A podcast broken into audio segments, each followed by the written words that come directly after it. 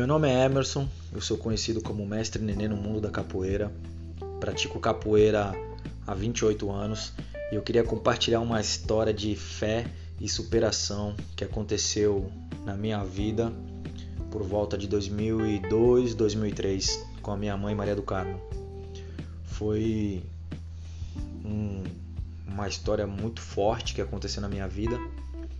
Minha mãe ela tinha uma doença, né? ela estava com um tumor no ovário, só que nenhum hospital da região da cidade de Santos queria assumir essa responsabilidade. Então eles diziam que não identificavam qual era o problema, com suspeita de mioma, quando na realidade era um tumor no ovário.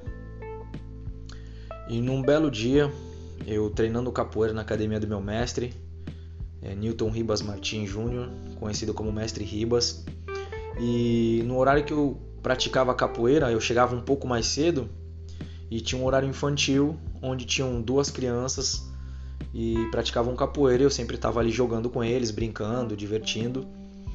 E um belo dia, eu comentando com o meu mestre, o Ribas, sobre a minha mãe, o problema que ela tinha, que ela tinha feito tomografia, mas ninguém conseguia descobrir o problema.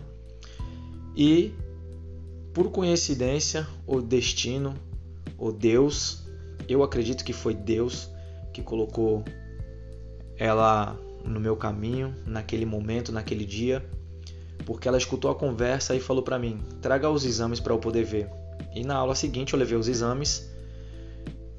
E na mesma hora ela falou: "Vai tal hora na Santa Casa, fala com uma pessoa que ela vai ser internada com urgência". E dito e feito, no dia seguinte levei a minha mãe e ela foi internada com urgência, já entrando com a medicação, fazendo todos os exames, todo o processo para poder ser operada. E esse momento eu sempre gostei de falar sobre a palavra de Deus, sempre gostei de ir para a igreja, independente de nome de igreja, eu sempre gostei de, de aumentar o meu conhecimento sobre a palavra.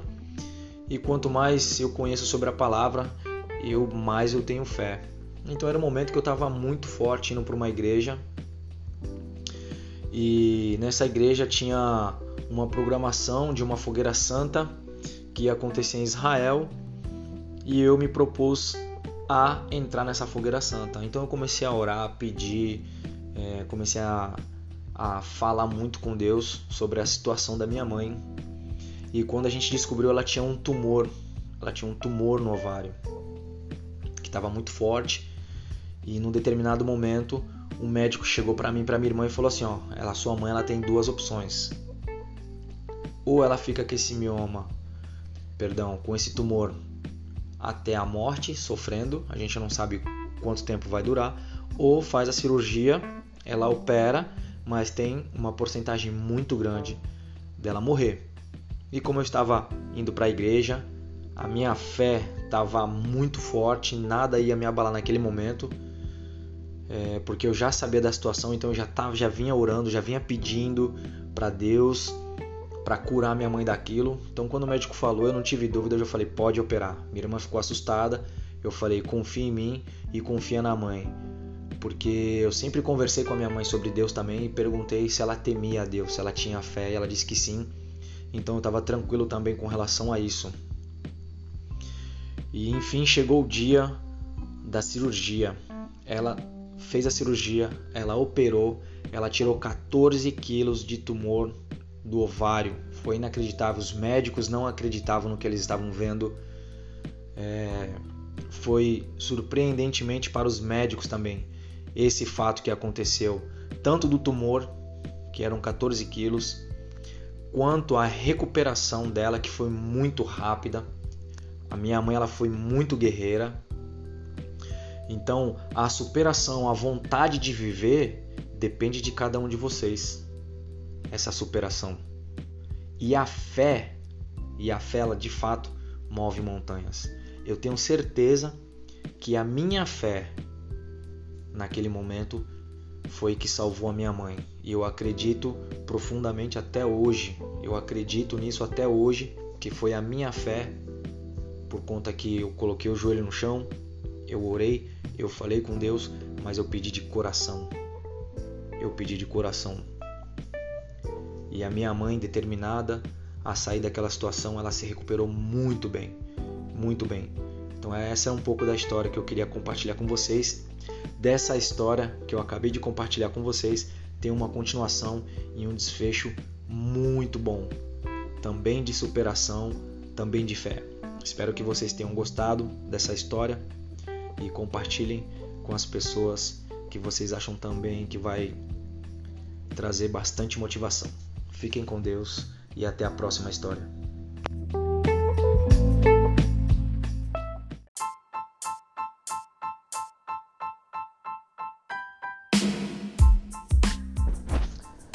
Meu nome é Emerson, é, eu sou capoeirista e no mundo da capoeira as pessoas me chamam de Mestre Nenê. Eu queria falar de um assunto bem interessante que é a respeito de estar presente e se fazer presente no ambiente onde você está. Porque o que acontece é o seguinte, muitas vezes as pessoas elas praticam diversas modalidades, elas fazem vários cursos, enfim, estão ativas, né?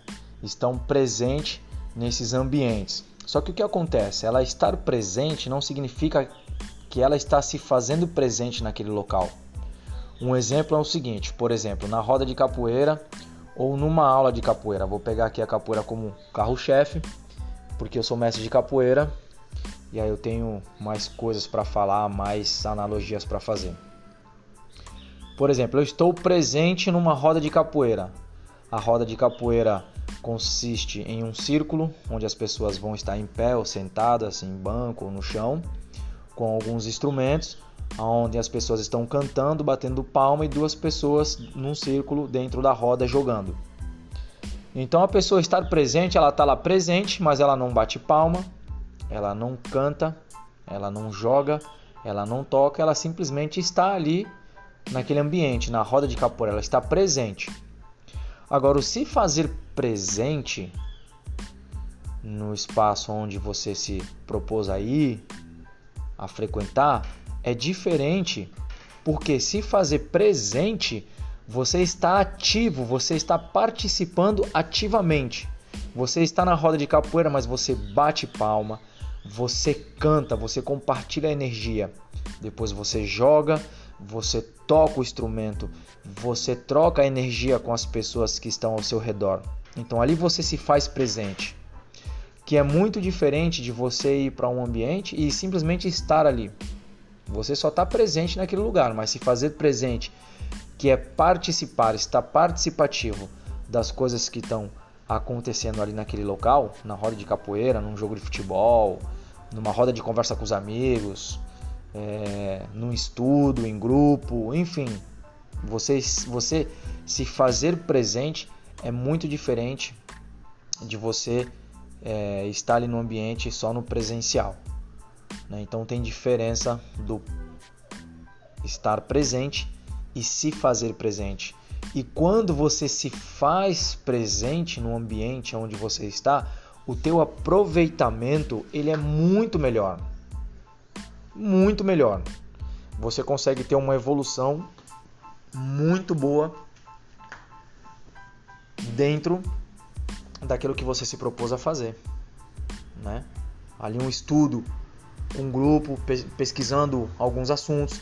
Quando você conversa, você expõe seu ponto de vista. Quando você pesquisa, o teu aproveitamento ele é excelente quando você se faz presente do que quando você está presente você está numa roda de capoeira, o tanto de conhecimento que você adquire estando, se fazendo presente naquele momento, é, perguntando em que música que estão cantando, qual é o toque, que ritmo, né? Você batendo palma, você entrando num jogo, né? Se colocando em situações difíceis, ali você está evoluindo porque você está se fazendo presente. Então, se fazer presente te dá a possibilidade de evoluir, de você crescer, de você compartilhar a energia daquele momento. Então, é esse podcast que eu queria compartilhar com vocês. E se você acha interessante, compartilhe com seus amigos. Tá bom? Um abraço e até o próximo.